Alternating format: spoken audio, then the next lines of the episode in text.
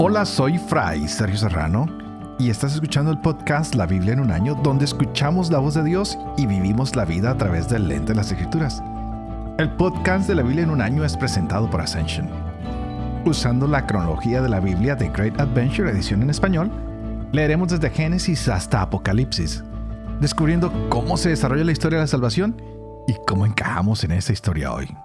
Continuamos con estos capítulos del Éxodo, ya estamos llegando al final, estamos viendo el tabernáculo, hemos visto cómo Dios dio instrucciones para su construcción y vamos a leer cómo se estaba edificando de acuerdo con esas indicaciones que el pueblo recibió.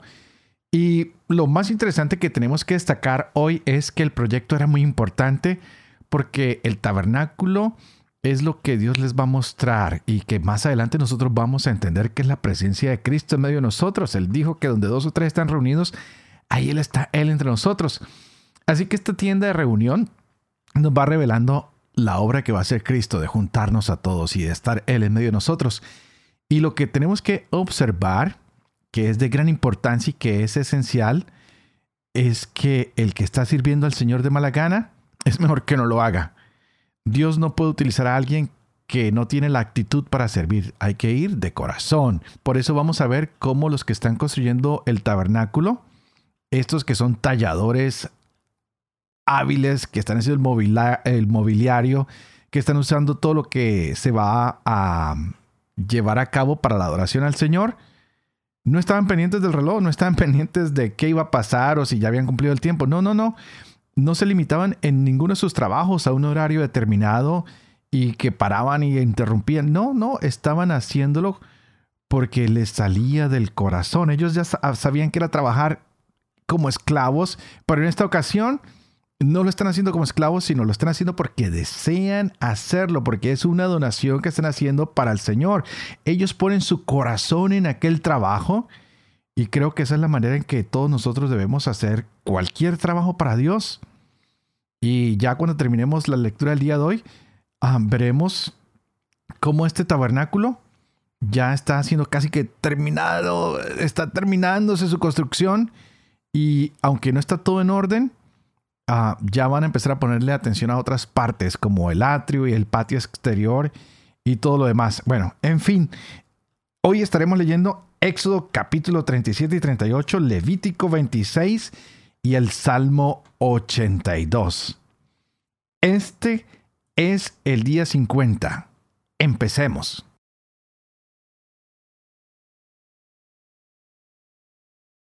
Éxodo capítulos 37 y 38.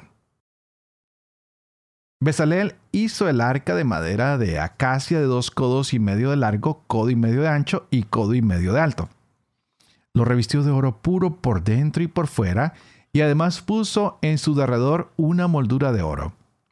Fundió cuatro anillas de oro para sus cuatro pies, dos anillas a un costado y dos anillas al otro. Hizo también varales de madera de acacia que revistió de oro. Pasó los varales por las anillas de los costados del arca para transportarla. Después hizo un propiciatorio de oro puro de dos codos y medio de largo y codo y medio de ancho. Hizo igualmente dos querubines de oro macizo. Los hizo en los dos extremos del propiciatorio. El primer querubín en un extremo y el segundo en el otro. Hizo los querubines formando un cuerpo con el propiciatorio en sus dos extremos. Estaban los querubines con las alas extendidas por encima, cubriendo con ellas el propiciatorio, uno frente al otro con las caras vueltas hacia el propiciatorio. Hizo además la mesa de madera de acacia de dos codos de largo, un codo de ancho y un codo y medio de alto. La revistió de oro puro y le puso alrededor una moldura de oro. Hizo además en torno a ella un reborde de un palmo de ancho con una moldura de oro alrededor del mismo. Le hizo cuatro anillas de oro y puso las anillas en los cuatro ángulos correspondientes a sus cuatro pies. Junto al reborde se hallaban las anillas para pasar por ellas los varales y transportar la mesa. Hizo los varales de madera de acacia y los revistió de oro. Asimismo hizo de oro puro los utensilios que habían de estar sobre la mesa, sus fuentes, sus vasos, sus tazas y sus jarros, con lo que se hacían las libaciones. Hizo el candelabro de oro puro. Hizo el candelabro de oro macizo, su pie y su tallo. Sus cálices, corolas y flores formaban con él un cuerpo. De su lado salían seis brazos, tres brazos de un lado y tres brazos del otro. El primer brazo tenía tres cálices en forma de flor de almendro con corola y flor. También el segundo brazo tenía tres cálices en forma de flor de almendro con corola y flor, y así los seis brazos que salían del candelabro. En el mismo candelabro había cuatro cálices en forma de flor de almendro con sus corolas y flores. Una corola debajo de los dos primeros brazos que formaban el cuerpo con él, una corola debajo de los siguientes y una corola debajo de los dos últimos brazos, así con los seis brazos que salían del mismo. Las corolas y los brazos formaban un cuerpo con el candelabro. Todo ello formaba un cuerpo de oro puro macizo. Hizo también de oro puro sus siete lámparas, sus despabiladeras y sus ceniceros. Empleó un talento de oro puro para el candelabro y todos sus utensilios. Hizo también de madera de acacia el altar del incienso de un codo de largo y uno de ancho cuadrado y de dos codos de alto. Sus cuernos formaban un solo cuerpo con él. Lo revistió de oro puro por su parte superior, sus costados y también sus cuernos. Puso en su derredor una moldura de oro. Y debajo de la moldura, a los costados, hizo dos anillas a sus dos lados para meter por ellas los varales con que transportarlo. Hizo los varales de madera de acacia y los revistió de oro. Preparó también el óleo sagrado de la unción y el incienso aromático puro como lo prepara el perfumista. Hizo el altar de los holocaustos de madera de acacia de cinco codos de largo y cinco de ancho, cuadrado y de tres codos de alto. Hizo sobresalir de sus cuatro ángulos unos cuernos que formaban un cuerpo con él y lo revistió de bronce. Hizo además todos los utensilios del altar, los ceniceros, las paletas, los aspersorios, los tenedores y los braseros. Fundió de bronce todos sus utensilios. Fabricó para el altar una rejilla de bronce en forma de red bajo la cornisa inferior, de modo que llegaba hasta la mitad del altar. Fijó cuatro anillas para los cuatro extremos de la rejilla de bronce para meter los varales. Hizo los varales de madera acacia y los revistió de bronce y pasó los varales por las anillas a los flancos del altar para transportarlo así. Hizo el altar hueco de paneles. Hizo la pila y la base de bronce con los espejos de las mujeres que servían a la entrada de la tienda del encuentro. Hizo también el atrio por el lado del Negev hacia el sur. Estaba el cortinaje del atrio de lino fino torsal de 100 codos. Sus postes eran 20 y 20 sus basas de bronce los ganchos de los postes y sus varillas eran de plata. Por el lado septentrional había igualmente un cortinaje de 100 codos. Sus postes eran 20 y 20 sus basas de bronce. Los ganchos de los postes y sus varillas eran de plata. En el lado occidental había un cortinaje de 50 codos. Sus postes eran 10 y 10 sus basas. Los ganchos de los postes y sus varillas eran de plata. En el lado oeste al oriente colgaban también 50 codos de cortinaje. El cortinaje era de 15 codos con tres columnas y tres basas por un lado de la entrada y por el otro lado, a ambos lados de la entrada del atrio había un cortinaje de 15 codos. Sus postes eran tres y tres sus basas. Todos los cortinajes del recinto del atrio eran de lino fino torsal. Las basas de los postes eran de bronce, sus ganchos y sus varillas de plata. También sus capiteles estaban revestidos de plata y todos los postes del atrio llevaban varillas de plata. El tapiz de la puerta del atrio era labor de recamador y estaba recamado de púrpura, violeta y escarlata, de carmesí y lino fino torsal. Tenía 20 codos de largo, su altura en el ancho era de 5 codos, lo mismo que los cortinajes del atrio. Sus cuatro postes y sus cuatro basas eran de bronce, sus ganchos de plata, como también el revestimiento de sus capiteles y sus varillas. Toda la clavazón de la morada y el atrio que lo rodeaba eran de bronce. Este es el inventario de la morada, de la morada del testimonio, realizado por orden de Moisés y hecho por los levitas bajo la dirección de Itamar, hijo del sacerdote Aarón. Besalel, hijo de Uri, hijo de Hur, de la tribu de Judá, hizo todo cuanto Yahvé había mandado a Moisés juntamente con Oliab, hijo de Ahisamac, de la tribu de Dan, que era artífice, bordador y recamador en púrpura violeta y escarlata, en carmesí y lino fino. El total de oro empleado en el trabajo, en todo el trabajo del santuario, es decir, el oro de la ofrenda reservada fue de 29 talentos y 730 ciclos en ciclos del santuario. La plata de los incluidos en el censo de la comunidad 100 talentos y 1775 ciclos en ciclos del santuario. Un BK por cabeza, o sea medio ciclo. En ciclos del santuario para cada hombre comprendido en el censo de los 603.550 hombres de 20 años en adelante. Los 100 talentos de plata se emplearon en fundir las basas del santuario y las basas del velo. 100 basas correspondientes a los 100 talentos, un talento por basa. De los 1775 ciclos hizo ganchos para los postes, revistió sus capiteles y los unió con varillas. El bronce de la ofrenda reservada fue de 70 talentos y 2.400 ciclos. Con él hizo las basas para la entrada de la tienda del encuentro, el altar de bronce con su rejilla de bronce y todos los utensilios del altar, las basas del recinto del atrio y las basas de la entrada del atrio, toda la clavazón de la morada y toda la clavazón del atrio que la rodeaba. Levítico capítulo 26 no se hagan ídolos, ni erijan imágenes o estelas, ni coloquen en su tierra piedras grabadas para postrarse ante ellas, porque yo soy Yahvé su Dios. Guardarán mis sábados y respetarán mi santuario. Yo, Yahvé. Si caminan según mis preceptos y guardan mis mandamientos poniéndolos en práctica, yo les enviaré las lluvias a su tiempo, para que la tierra dé sus frutos y el árbol del campo su fruto. El tiempo de trilla alcanzará hasta la vendimia, y la vendimia hasta la siembra. Comerán su pan hasta saciarse y habitarán seguros en su tierra. Yo daré paz a la tierra y dormirán sin que nadie perturbe su sueño.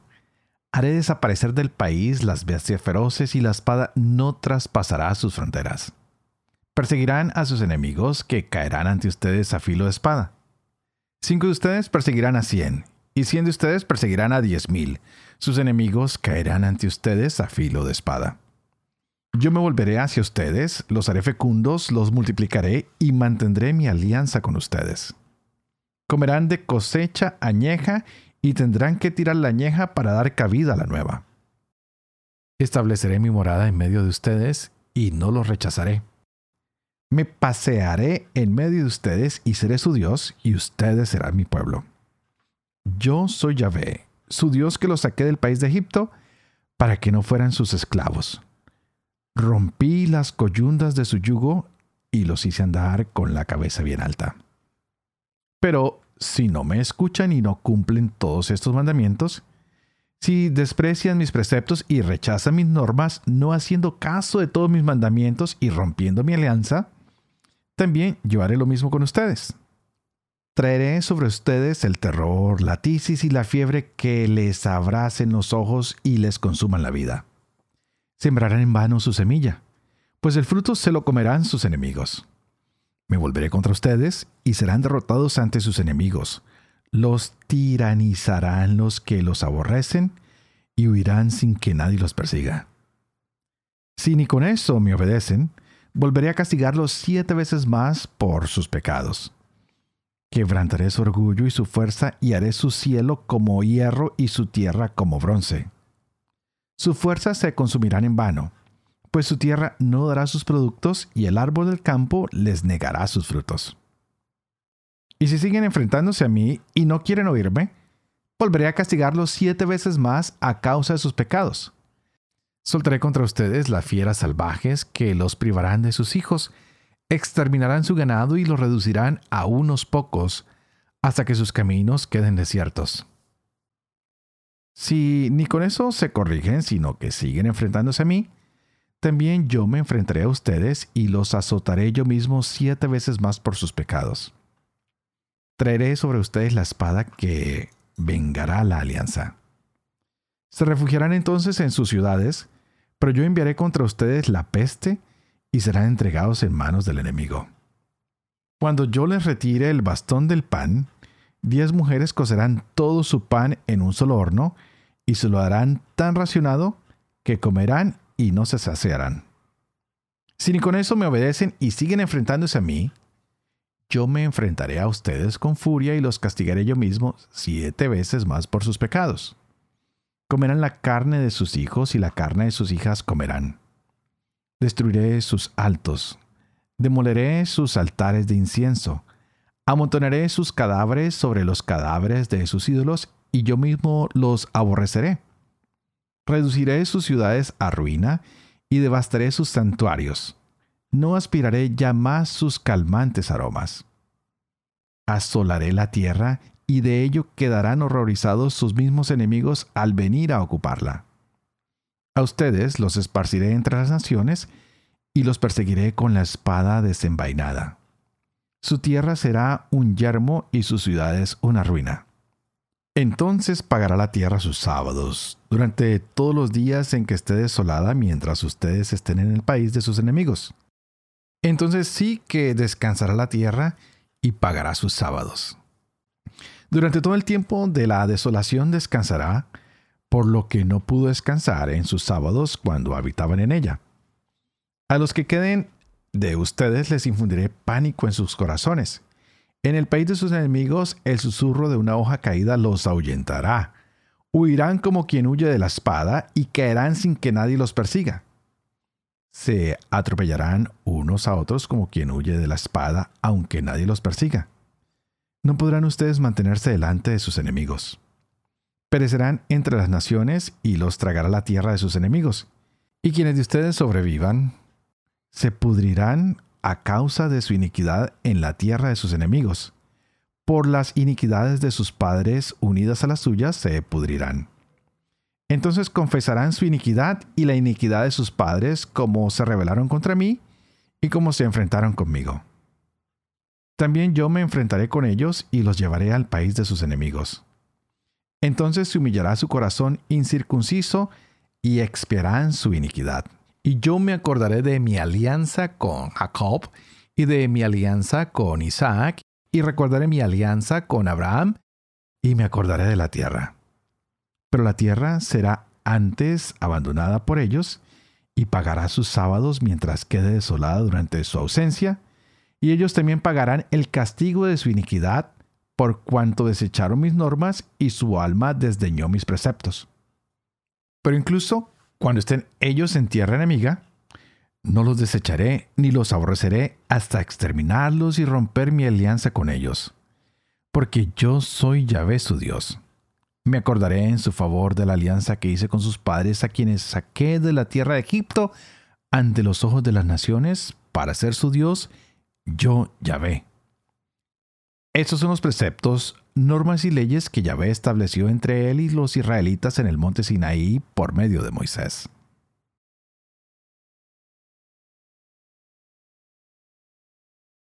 Salmo 82 Salmo de Asaf Dios se alza en la asamblea divina para juzgar en medio de los dioses. ¿Hasta cuándo juzgarán injustamente y harán acepción de los malvados? Defiendan al débil y al huérfano. Hagan justicia al humilde y al pobre. Liberen al débil y al indigente. Arránquenle de la mano del malvado. No saben ni entienden, caminan a oscuras, vacilan los cimientos de la tierra. Yo había dicho, ustedes son dioses, todos ustedes hijos del Altísimo. Pero ahora morirán como el hombre, caerán como un príncipe cualquiera. Álzate, oh Dios, juzga a la tierra pues tú eres el Señor de las naciones.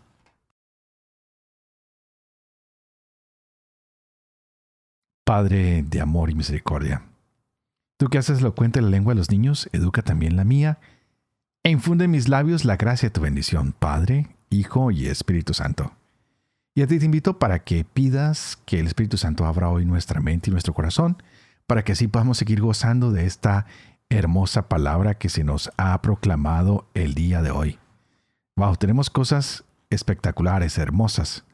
Y ya estamos llegando al final de este periodo de color rojo. Ya mañana será nuestro último día y pasaremos a un nuevo libro. Y como veremos, ya en este nuevo libro de los números, el pueblo de Israel va a proseguir su viaje cuando vean la columna de nube que se pone en movimiento. Veremos esta arca que se está construyendo, que será llevada sobre hombros. Pero ¿quién la va a llevar? Los sacerdotes, quienes van a guiar la procesión.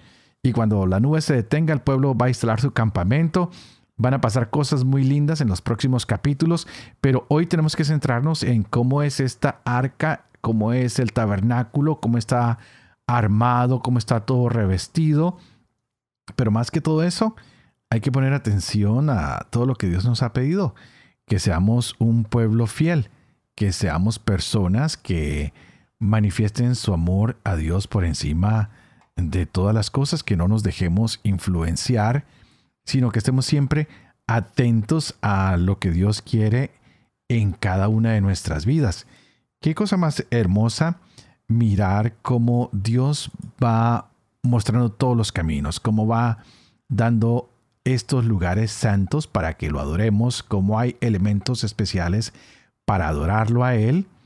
Y cuando Cristo vino a la tierra, pues él ya nos vino a mostrar una nueva manera, que es amándolo a Él sobre todas las cosas y amando al prójimo como nos amamos a nosotros mismos. Así que hemos visto todo esto que se llama la tienda del encuentro, la tienda de la reunión, el santuario, todo esto se puede transportar porque Dios quiere marchar con su pueblo por el desierto. Así que cuando tú estés en momentos de desierto, de dificultad, de angustia, no te olvides que Dios está caminando contigo. Él siempre ha querido caminar con su pueblo y no lo quiere abandonar. Aunque a veces nos sintamos de que Dios no está alrededor, Él está ahí. Y en la historia que estamos leyendo nos hemos dado cuenta de que Dios ha hecho su tienda y que ha querido habitar entre nosotros. Hay muchas situaciones humanas, tal vez en las que tú te encuentres y tal vez estés viviendo una experiencia positiva o tal vez no tan positiva, pero Ahí está la tienda de la reunión, está la iglesia, están las escrituras, está ahora nuestro Señor Jesucristo, quien con sus palabras nos acerca a ese Padre misericordioso. Es ese Jesucristo que dice, miren, ya ahora no tienen que caminar por el desierto porque yo soy el camino. Ahora no tienen que buscar cuál es el Dios verdadero porque yo soy este Dios verdadero, yo soy la verdad. Ahora no deben tener miedo a morir en el desierto, en la dificultad, en la preocupación, porque yo soy vida, yo soy el camino para que ustedes lleguen a Dios. ¡Wow! Son palabras mayores las que tenemos en estos capítulos al acercarnos al final del Éxodo y tenemos que hablar de cómo el desierto es un lugar para que el pueblo se redima, para que también se una como nación. Y cuando llegan a la tierra prometida, pues ellos quieren ser contados como el número de los redimidos. Y tú también, tú también vas a ser contado en ese número los que se van a salvar si pones toda tu confianza en el Señor. Porque la salvación que el Señor nos da es gratuita, no cuesta dinero, no tiene ningún precio.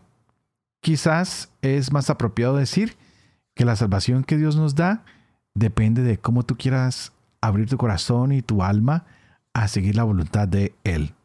Así que pregúntate, ¿qué necesito hoy para adquirir mi salvación?